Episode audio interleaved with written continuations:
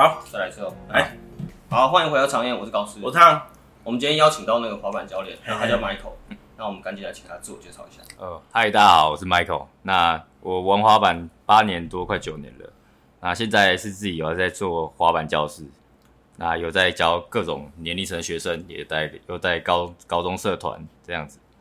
对那那你可以大概讲解一下说，说像滑板，你当初是怎么样接触到的吗？哦，我觉得接触的时候还，我觉得还蛮有趣的。我觉得对滑板来说，我觉得是一种缘分吧。嗯，对吧？因为我以前高中、大学是在玩花式调酒的，那那时候是大学的时候是调酒社的社长，然后我就有一天我在看到旁边吉他社社社长在旁边拿滑板在那边溜，对，我就觉得很有趣，我就跟他借来玩，是不是一滑我就爱上了，就调调酒也不玩了。那你们社长怎么这样乱搞？我不知道，我也不知道为什么为什么吉他社的社长会拿滑板在那玩，然后后来是知道他高中有玩过了。嗯、对啊，所以那个算是一个起头。对，然后，嗯、呃，然后那时候吉他社社长，他其实他他玩的有有一点点小程度，他那时候也也是有在教教我一点点这样。然后后来我玩了之后，才发现其实我身边也是有人在玩的。对，那你是一玩之后，你就跟他们就就马上去接触到文化，然后去了解一下说这个东西该怎么搞吗？还是就是单纯只是说我就是享受这件事情？呃，我觉得偏享受比较多。一玩之后我就。很喜欢这这件事情，不得不说是这样。那他这件事情的入门门槛，你觉得是高还是低，还是怎么样？入门门槛呢？我觉得对对于一件事情有兴趣，其实我觉得入门门槛都还好。你一定会先去尝试啊，对对吧？那如我觉得像以前的环境，这这些滑板滑板这件事入门门槛你是高的，但是现在其实已经比以前的滑板风气还要好了，要更多了。那我们有已经不止我，还有其他人在做教学。那如果真的不知道要从何接触的话，可以找我们滑滑板教学这样子。对，对啊，不不一定说一定要找一呃，你有一群很帅的朋友一起，嗯，一起就也在玩滑板，你就要找他们教这样子。嗯，那你也可以自己揪，你可能也有可能也有兴趣的朋友，然后一起来上课。那你们其实你也不要不一定要一直上课，你们我上了几次课，那你们可以一直。一起玩下去，我觉得是都很棒的一件事情。就我觉得可以先不要把滑板定义成一定要在那边跳啊，一定要在那边玩杆子啊什么的。其实就是它是可以好好享受的一个运动。对啊，这是一定是的。嗯、而且我觉得有时候看朋友跌倒，真是蛮好笑的。这是一定的，这很好，很有趣啊。然后朋友一定会互相比较，他会说：“哎、欸，你看我做得到，你怎么做不到？”然后就当下就很不爽啊，然后就比来比去。对啊，然后就会一直发发疯练习啊，怎么他做得到我不行？然后就就变得很有趣的一个竞争状态了。因为像之前我跟你玩过，然后像我们自己跟你玩的时候，那时候我们也算初学者，然后我们在做的时候其实也会跌倒，可是我看到你们都很友善，就是说没关系，再来，再来一次，再来一次。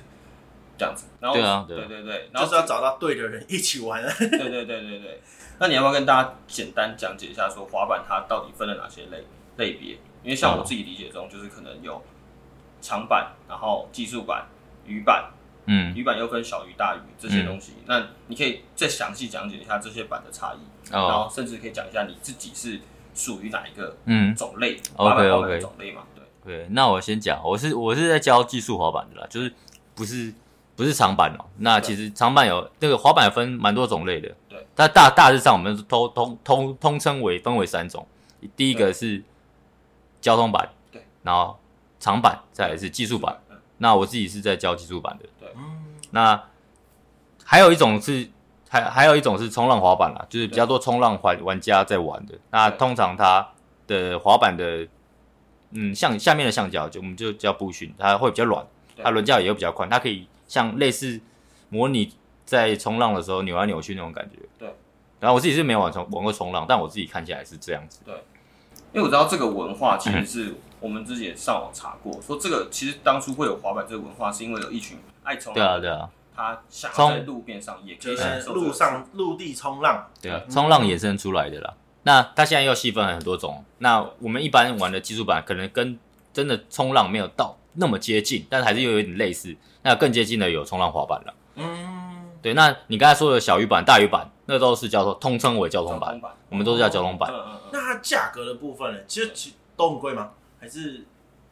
呃，你要看是哪一种滑板，那每个厂商版、交通板跟技术板价格不太一样。对，嗯。那大概有个概念给还是就都通常都是三千，然后长板的有到整整万块的也有，长板的就比较贵一点，因为它比较大块嘛，大片，对啊，比较多，对啊，它有分很多材质啊，嗯，对，然后它然后交通板也是有分牌子大小决定它的价钱的，就是这个牌子它交通板做的很好，那它的定价就会稍微高一点，对，那那我们技术滑板通常都是国外进口，对，或者台湾自己在压的也有。这样子，然后一般入门的技术滑板大概都三千块到三千块到四千块左右，对，比较入门的这样。所以整个种类就是有技术板、交通板跟长板。那他们的玩法是完全不一样吗？还是它其实概念是相通的，然后它可以去做不同的变化而已？呃，它其实其实你只要玩过，那你有一定的滑行基础，那个重心的概念其实是没有到差异非常大的。就是假设我今天是技术版教练，教练我去玩长板，一定会比一一般人容易非常多哦，因为我的整个重心的概念我都知道，那我也不会那么怕跌倒，对，所以我一定会比一般人更容易上手，对，因为因为我知道重心该怎么去调整，嗯，这样子。像它做招上面也会有相通的地方嘛，像我知道技术板会，就是它叫技术板，就是因为它可能会着着重在它做招上面，对啊，对。那会不会也同样套用在说我交通板一样臀跳？可以啊，可以啊，对，可以，就是会。交通板通常它都比较大块，对。对对，那它跳起来会比较重，它轮子也比较软，它反地板的反馈力量也没那么强。对，那一样是可以做，只是没有技术板来的这么轻松。嗯，哦，这样子，因为交通板它有分很多版型啊，它有可能头尖尖的啊，屁股是方的啊，都有可能。那我们一般在玩，可是两两头都是有点椭圆的。对对对。那那个形状就不太一样，但是整个如果你要用教技术版的招式去做，用交通板来做也是可以的，也是可以的，只是会没那么容易。嗯，就是这样。然后你要用技术版的招，也也不要这样讲。你要做我我在技术板上面做翻板，你要在长板上面做翻板也可以，但是因为长板很重，就会比较吃力一点。好，那呃，以你这样，就是你那时候开始这样玩嘛，你其实平均下来一天大概都花多少时间再去做这件事情啊？哦、呃，如果是我刚开始玩的话，我那时候就可能身体没那么多状况。那我那时候玩，可能一天一天，如果我有时间的话，我我会可能不小心玩，可能至少要四个小时吧。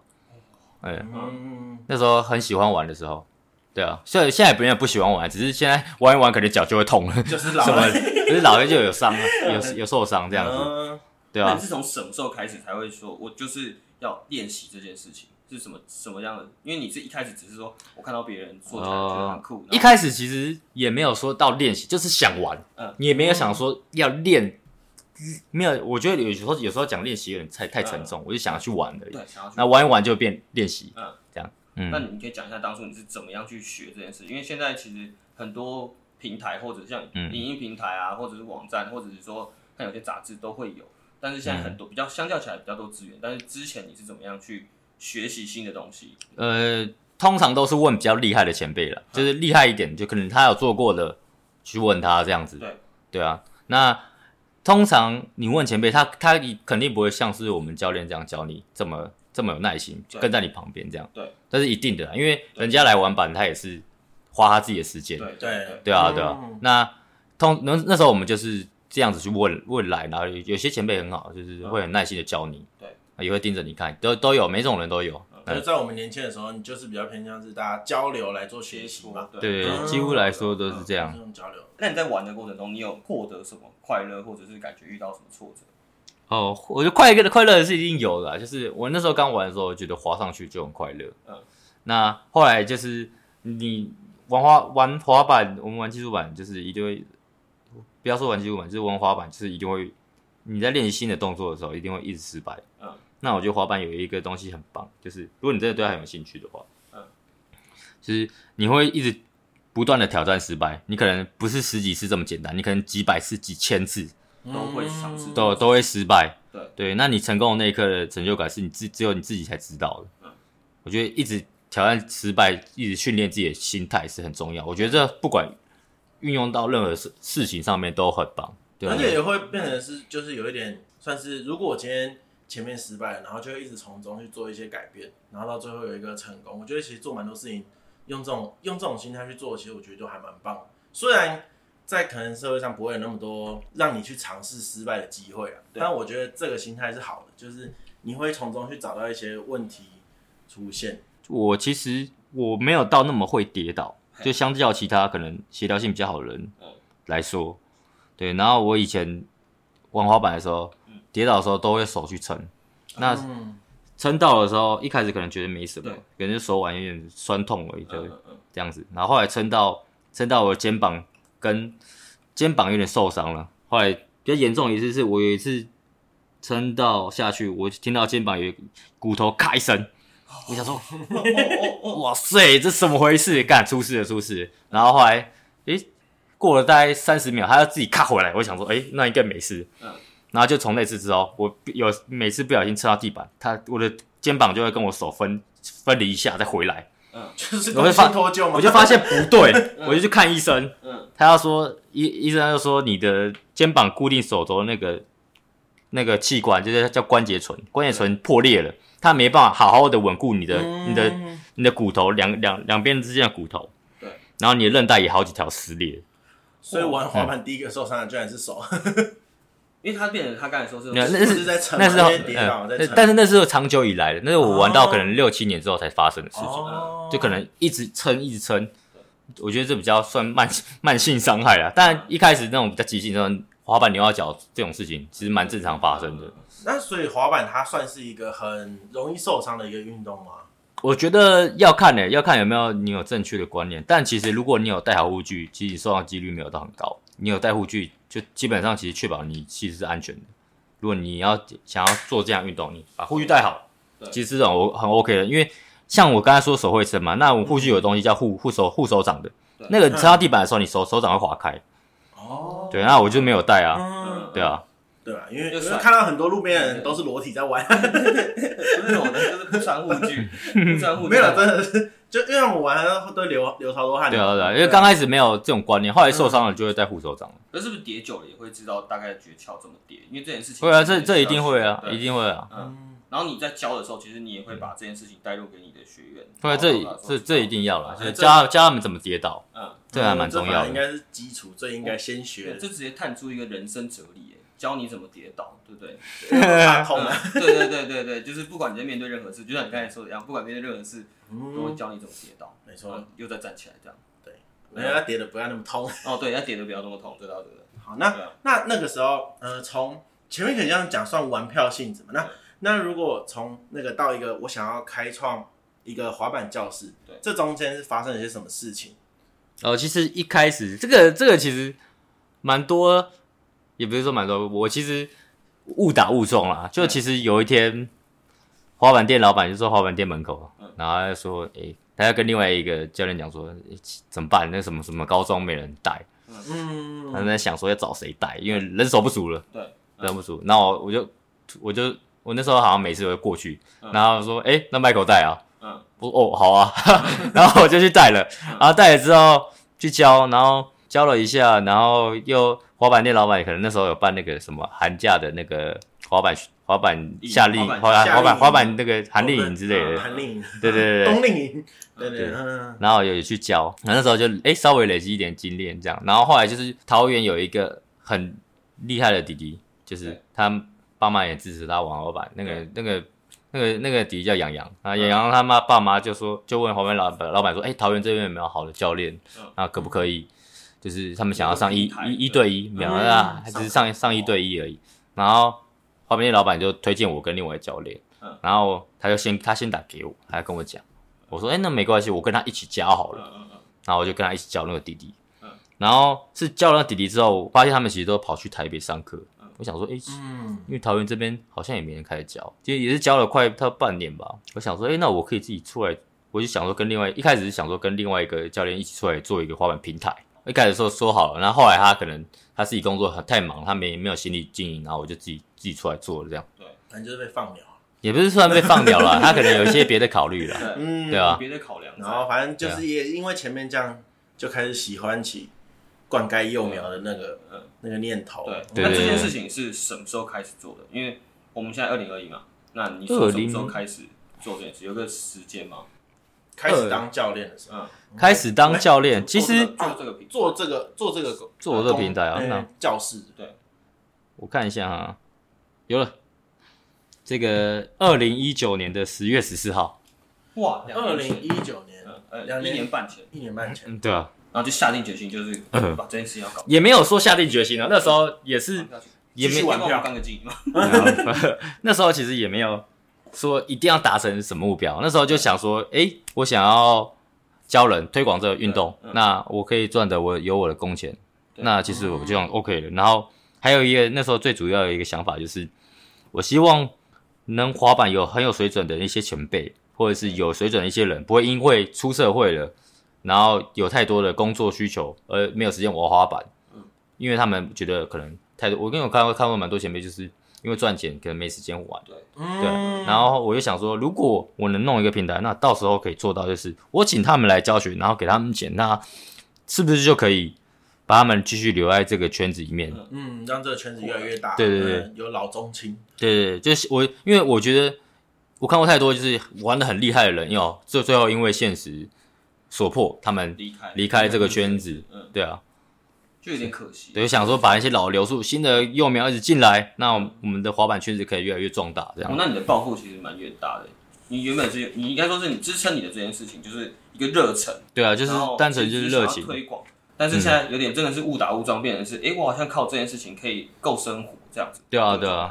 才会开始变得比较有一点重心放在这上面嘛。那那做滑板这件事情，其实它的出路是只有教练跟比赛嘛？还有没有别的其他选项？甚至你可以详细讲解一下，说它可能会衍生出什么样的产业啊，做什么样的事？哦，我觉得滑板哦，嗯，我觉得现在以台湾来说，你要好处理就是你要首先你要有知名度嘛，对对，那你去做教练才会有人想要报名，或者是你可能很会教人，你你把你的教室经营的很好。对那我觉得这都是可以够你生活出路的。那你要当选，我觉得台湾选手的环境没有像国外的这么好。那我觉得未来其实是有有有机会可以让他变得更好的。但我觉得现现在以现在来说，当选手会，你要自己的生活没有这么容易。对，一样嘛，我们要先培养一些小人起来，把他们骗去当选手。也不是说不要说骗，啊，我们就老了嘛，然后我们就教你啊，对不对？对，我觉得尤其是。哦，可能这次东京奥运又加入了那个滑板竞技项目。嗯，那我真的有感受到这一年来来说，真的很多很多家长的不单纯只把它当成一个兴趣而已，就把它当成一个竞技单项项目培养。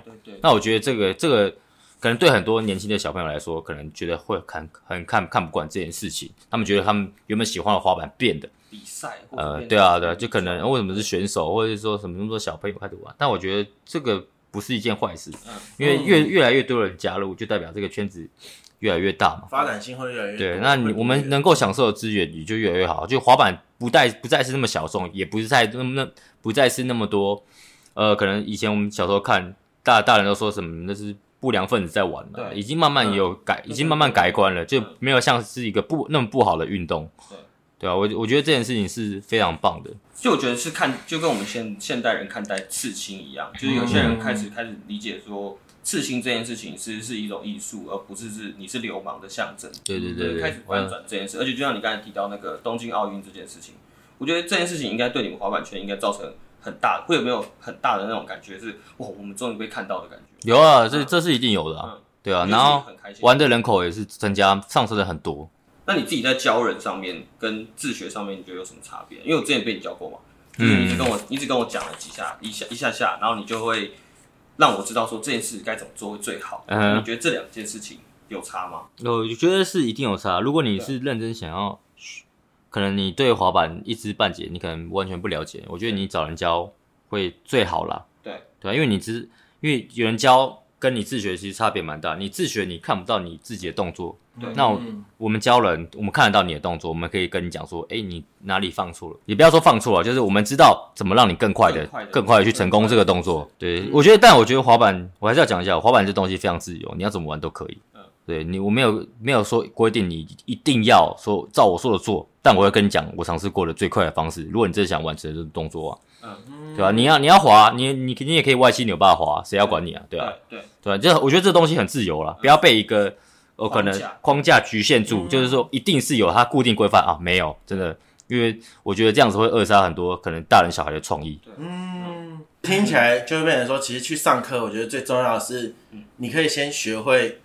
至少不要什么，就是至少不要受伤。嗯，对，因为我觉得有些东西你在做这个运动，你如果没有先学好怎么保护自己，你看之前那个学柔道那个，嗯，哦，看到很火哎，对，就会就会觉得说，为什么今天你一个教练也没有把保护的知识都教导好？对，对，然后我就会觉得说，因为就像我刚才讲的嘛，啊，我们看到就是在一直短一直跌倒嘛，啊，你也有受过伤，所以我觉得。如果今天可以在一开头的时候，你就直接把这个观念，就是你要做这个运动，你就先学会怎么保护自己。我觉得这其实还蛮重要的。嗯，这一定要的啦。嗯、那如果像刚刚他刚刚那样讲的话，他只想滑的话，那我就会针对他的滑行，把他滑行教好。嗯嗯嗯。哦，也是让他滑得很快。对对对，让他可以好好的滑。嗯。那可能他如果只有这样的需求，那他课就就会只上到那边这样。我们上课其实我们会看你以你的现况去教你，不是说我们一定有固定的课程。那我们这个这个运动不一样，我们是我们在教学，就是就是你课后你是需要大量练习的，对，你才会进步的快。你不要跟我讲说你回去你怎么一直在上课，你没有进步，这个是要持续去摸索的。他而且这个运动比较特别的是，他忘记的很快。嗯，啊忘你忘记了，你没有练习，其实其实是你要进步的程度，你要只要来上课，你要进步是其实是会比较缓慢一点啦。但如果你课后有练习，那个进步程度会非常快，你自己都会吓到。它不像脚踏车一样，我会我会了就可以。你还是会滑，但是你会，你身体会生疏，就是你可能会忘记那个重心。其实我觉得最 respect 就是你知道中立没有，你就在中立弄。对，说好，我们今天再讲另外一个点啊，就如果今天，因为因为就像刚刚讲嘛，可能这个东西还没有到推广这么这么深入。对对，那如果我今天是一个家长，然后。哎，你今天会用什么样的一个方式来跟我推荐说，哎，你可以让你的小孩来学滑板，来我去学滑板，我可以可以让他得到些什么东西，然后来吸引家长。呃，嗯、其实我不会去推荐说，哎，你来跟我学这样。嗯，哦，他们有需求的自己会来。那他们来上课之后，我会跟他们跟他们分析这个小孩的状况，然后会跟他们讲说，哦，其实我觉得我会跟他们讲我的心态，我会跟他讲，其实有没有进步，我。就是取决于你有没有练习而已。嗯，那我觉得最重要的是训练他们的心态，就是让他们不断不断的去挑战失败。我觉得这件事情蛮重要，训练他们毅力。嗯，对，我觉得与其教技术而言，我觉得心态更为重要。嗯，那你你要技术很厉害，我觉得很简单，就是你上完课，然后你一直练习，你疯狂的练习，其实就很又可以进步很快了。嗯，对啊，心态面的问题。对啊，对，就是我觉得一般人来来学。他们不一定真的想要到很厉害，那你想要到很厉害，我有我有有另外一种方式的。对，那如果那种跌一两次就想要放弃了，你会觉得你就放弃吧，还是你会有什么方式，就是带着他称赞他吗？还是说，因为我觉得有些小朋友总是这样的嘛，就跌了就啊，我就不行，我就不要做了。对，对，那那如果是这种状况的话，你会觉得说啊，那就算了。我会先跟他沟通啊，会先跟他沟通，一定要跟他沟通，我会知道，哎、欸，不然你再试一试好不好？或者是说，会一直跟他建立信心的，因为我觉得滑板这种东西，你会一直失败，我觉得有没有人对你建立信心来说非常重要，嗯，嗯包括自己啦，我觉得对你，你会。因为我们常看学生，就是他们会觉得他做不到，对，嗯，他做不到，但是我们是看得出来你可以做到，我才会去叫你去做，我不会说你真的重心差了十万八千里，然后我叫你去做这个动作，让你找死，不可能，这样我也会很累，我扶光扶着你我就很累了，嗯，所以你还是以鼓励带，就是鼓励会，然后去调整他的心态，嗯，对，但但是通常不会说太超出他的能力范围了，嗯，对，一定会，我认为我看到的。他能够做到的动作，才会叫他去做，不会叫他不会叫他挑战什么很越级的动作，那也不太可能，对啊。那你在推广上面，甚至可能做这间教室上面，你有遇到什么很困难，或者是呃其他有刁难的地方吗？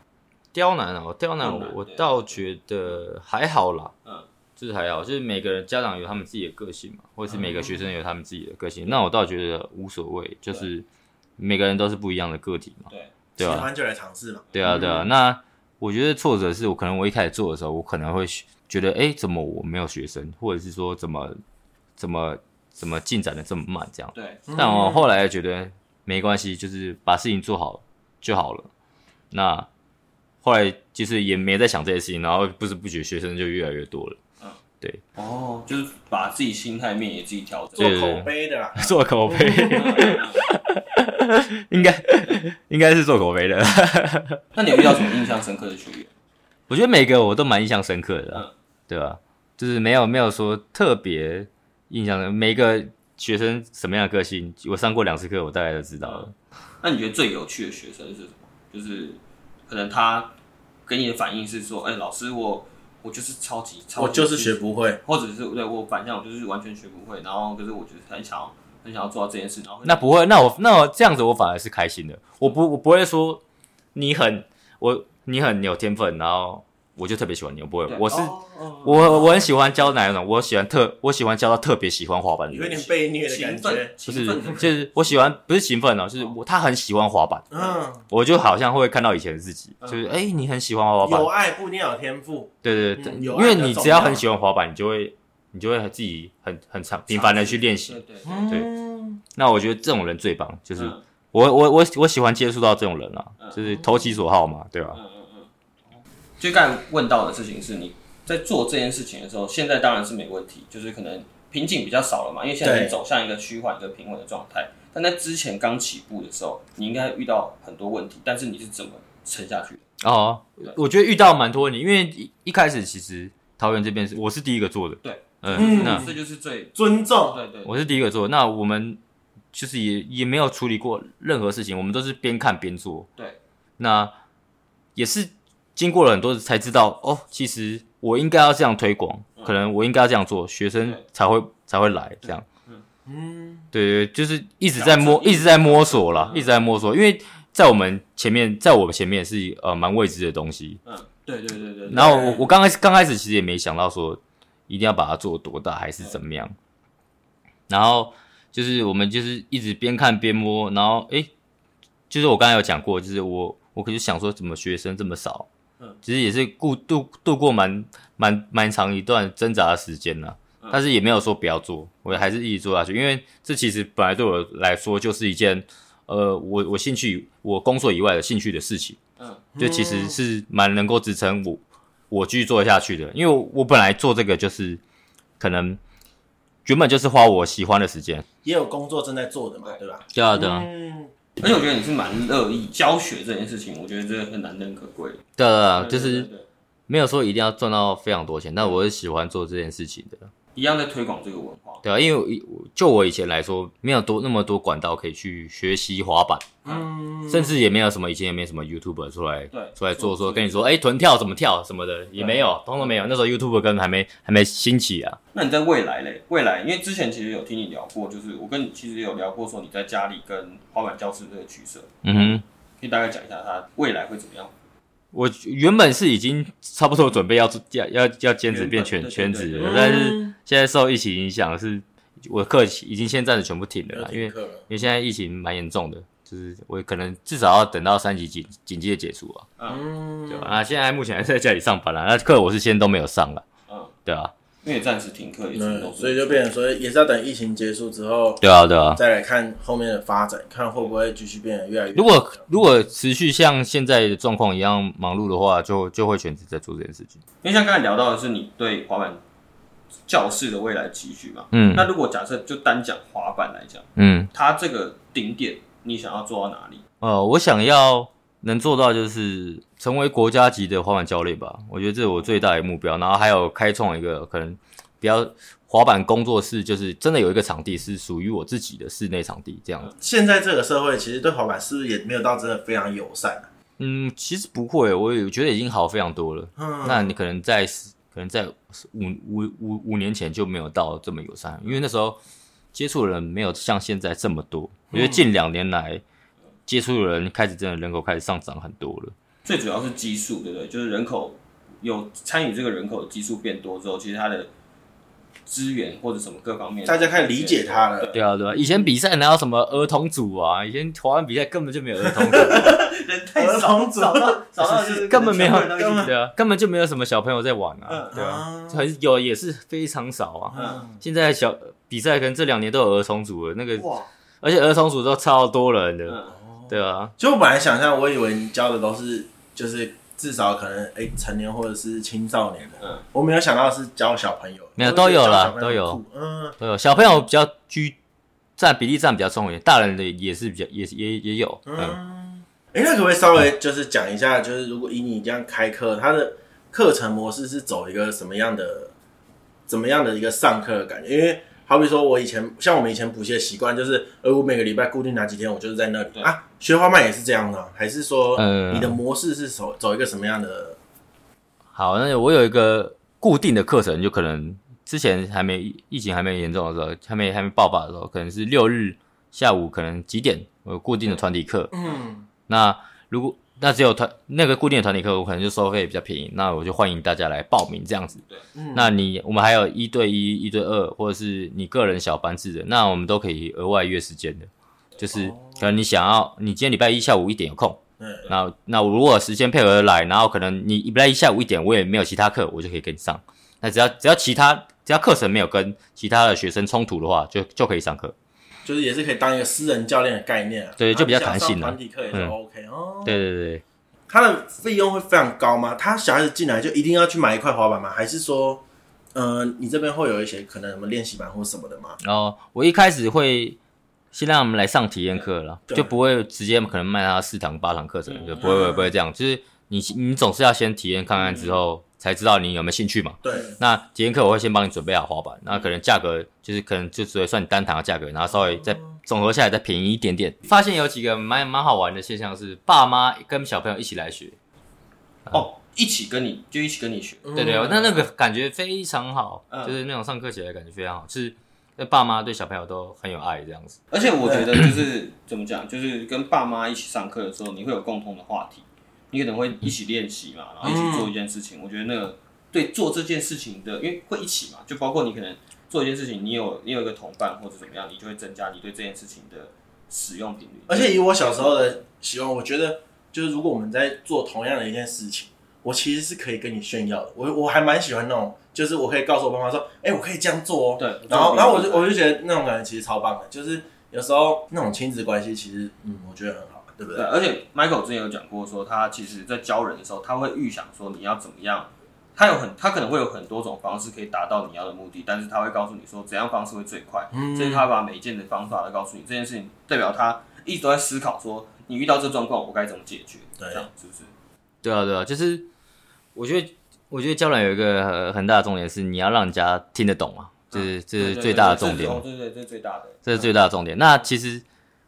我觉得滑板的东西很自由，就是你一定有很多的方式可以完成你这个动作，但我一定会教你。我觉我认为啦，我认为最快的方式教你。对，那你有遇到很难教的那种，就是可能他他也就是可能不也不是没天分或怎么样，就是完全没办法不理解说，哎、欸，麦克老师，不好意思，我真的不太能理解你在说什么，然后你在做什么。那你会一直调整，一直调整，调整到最后可能也没办法有这种状况。不会，就是调整到他听得懂为止。嗯。或调整到他离开，哎、欸，那这中、欸、不好意思啊，这中间有没有就是突然有一个就啊，看，不想再画了，有没有倦怠期啊？还是目前都还没有出现过？那一定会有啦，就觉得哦，好烦哦，就是尤其尤其是受伤的时候了，嗯，对，但但后来还是会会觉得哎、欸，还是蛮好玩的，对，嗯，就也是先离开了一下嘛，然后也也没有到离开了，也没有到离开，就是还是会玩，就觉得但觉得就有时候玩的心很累啊。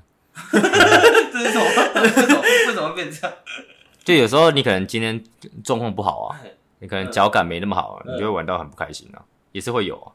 哦，那你有预想过这做这件事情你要到什么时候停止吗？因为其实这算一个，就像像运动嘛，我们就讲一个运动员来说，他其实会有一个可能职涯的问题。嗯，那你有想过说这件事情，就我们就单分开讲好了，你滑滑板这件事情跟你教课这件事情，它会不会有一个？停的停的那一天，然后可能今天可能年纪啊，或者是体力啊，嗯、什么状况下会导致于会有这个状况？我觉得就至少至少 教到我不会动为止吧。哇，对吧？嗯，对，很好。那滑滑板也是。对啊，对啊，就是滑真的滑到真的很不行的，就不要再不要滑吧。那刚才讲了，像前面我们说，呃、嗯，就是好比说，我们可能这个社会上对他还没有到很友善嘛，啊，现在渐渐变好。那有没有来自于？公部门的刁难，呃，现目前来说是还没有了。那麦克，你可以讲一下你对后辈啊，或者是对未来，你有什么想要分享的？嗯，分享了。我对后辈，我觉得比较多分享的是，我觉得希望他们能够让这个环境再更友善一点，因为现在很多年轻的小朋友了，嗯，对啊，我觉得觉得就是怎么讲，你能让新的人进来。跟他让他更友善的话，滑板人口也会比较多啊。对，对啊，你就至少不要打破让大家打破这个滑板很坏的这个既定印象。嗯，对啊，至少不要在滑板场就是很公然的抽烟，至少不要在旁边点抽嘛。对啊，就是不要让他变成一个坏孩，就是不要让可能长辈就觉得说这就是一个坏孩子的运动，然后渐渐让大家就好像越来越讨厌他。我觉得也不是这样子。嗯，对。哦，原来是这样子。那你要不要顺便工商一下你自己的品牌？就是你可以，oh. 你可以讲一下你自己的品牌，然后大家可以去搜寻这样。OK，我是呃我 IG 跟 Facebook 都有，那就叫开心滑板教室，那英文叫 Skate Fun，S K A T E F U N 啊，搜寻都有，你打开心滑板教室应该都有。哦，oh. 对对对。我还想说，当我们的听众不会拼音，有点生气。你根本就听不出来啊！对，我听不出来。讲的仔仔细一点啊，对对，对。很好，没错。突然也想要补问一下 Michael，就是像我自己。就当当初是对滑板有蛮有兴趣的，包括现在也是，然后可能对每一件事情都有兴趣，可是会不会很排外？就是有些人假设他今天是新的人，然后就像什么都不会，然后他就拿一个板，然后进到板子中间说：“哎、欸，我想要跟你们一起滑。”但是他什么都不会，那你你会怎么看待这件事情？呃，其实不会，其实你要如果你你刚开始进来，然后你在旁边滑，其实不会有人理你。真的不会有人理你，你就自己练你的就好了。对不会有人觉得他挡路吗？呃，你要要看呐、啊，哦、要看呐、就是 那其实其实滑板场有一个 抱歉。隐形的红绿灯啊，就是啊，就是大家一个一个彼此之间一个默契啊，就是可能我你在对面，我在你对面，那可能我先过去，你再过来这样。哦，你不能霸占一个中间很空旷的地方太久，嗯、你要么你就去旁边，你滑滑过一次你停，对，这样子，嗯。这样子是是是 OK，你要先去观察人家怎么走，路线怎么走的。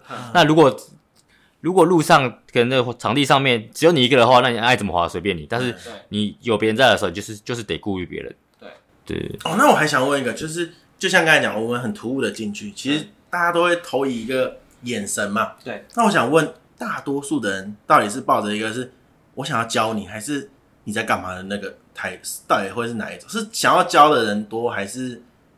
嗯，其实都不会，不会有人想要教你，不会有人，除非你主动去问 哦。对，除非你主动去问，那人家一通常大概百分之八九十都会很很客气的，大概跟你说要怎么做。了解。对对对，不会说不友善哦，但但也不会去主动去教你啊。对啊，不会主动。就是你没事一个人，你会滑板过去跟你讲，你他想说会有人想撒小，对啊，我又没你要你教，你很厉害吗？这样。我们也会，我们也会这样想啊，对啊？对啊，对啊，对啊，就是如果有去主动问，其实都是可以得到。对啊，如果你很客气的主动问的话，人家人家都会很乐意教你，都会非常乐意教你。好，因为我觉得对我来说，滑板这个运动确实算是一个蛮陌生的，因为我也是有出国嘛，那我也会常常看到，就是有一些年轻人就在路上这样乒乒乓乓这样跳。对，那我其实也不是很理解这个运动。对，那也是今天我们就是有稍微深聊了一下。然后我就觉得说，哎，其实这个运动我觉得也还蛮不错的，而且就是它并没有到我想象中的那么难进入这个世界。对，因为其实我觉得，就像可能前面会感觉说，哎，其实它就是一个小圈圈。嗯、那我会不会我突然加入这件事情是很怪异的一个很会尴尬感，你懂吗？嗯、就是哎，他们那边跳的这么厉害，然后我一个我可能上不了板的人，我拿这个板板子过去，我会不会很像智障？嗯、对，可是今天我觉得就是，哎，其实他们也会很希望有新的人加入，然后也还是有一部分人是。想要好好推广这个运动，我就觉得其实还蛮棒。对，我觉得就变成说是乐意接纳新的人的，我觉得就很棒。至少这个氛围是我觉得是好的，对啊。嗯。啊，我自己做个总结一下，就是我其实本身对滑板也是有兴趣，所以我才会想找 Michael 来。啊，Michael 也是我跟我其实他跟我刚认识啦，其实也没有认识很久，但是我就是透过跟他教，他教完我之后，我就发现哦，真的学习滑板有一种快乐在，就包括他刚才说的跟自己竞争。然后你可能学到一些东西的时候，你就会发现，哦，那个成就感是只有自己才能拥有的感觉。嗯、然后尤其是在滑的时候，我也会很享受那竞速的感觉。然后当然特别还是要感谢一下今天 Michael 来了，因为今天真的是在这个期间内还愿意赏个。啊，不能讲，我们都戴着口罩录，我们都戴着。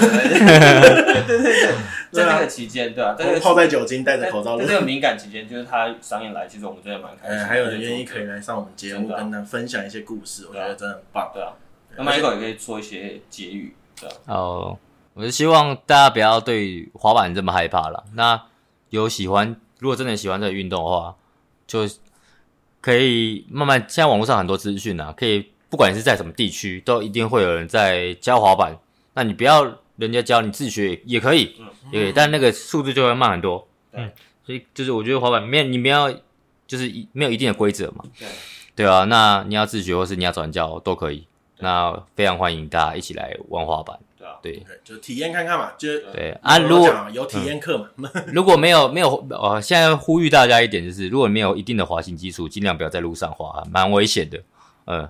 哦，因为路太不平了，对对对，有一点高低起伏。如果你没有熟悉的话，对你最最好是对自己很滑行很有自信，在路上滑会好一点。所以确实会有一定的危险性啊。对对，因为毕竟你知道台湾的台湾的街道就是特色就是不平。对对，台湾的街道上面对不管是用路人、骑车的、走路的人，其实都不太友善。更何况，其实如果假设你还不熟悉，然后你又你又用板在路上滑的话，其实对任何人来说都会觉得很危险这样子。好，那其实今天节目也就差不多到这边，那我们就大家再见。我是高斯，我是汤，我是麦，我是麦克，好好，好，好，拜拜。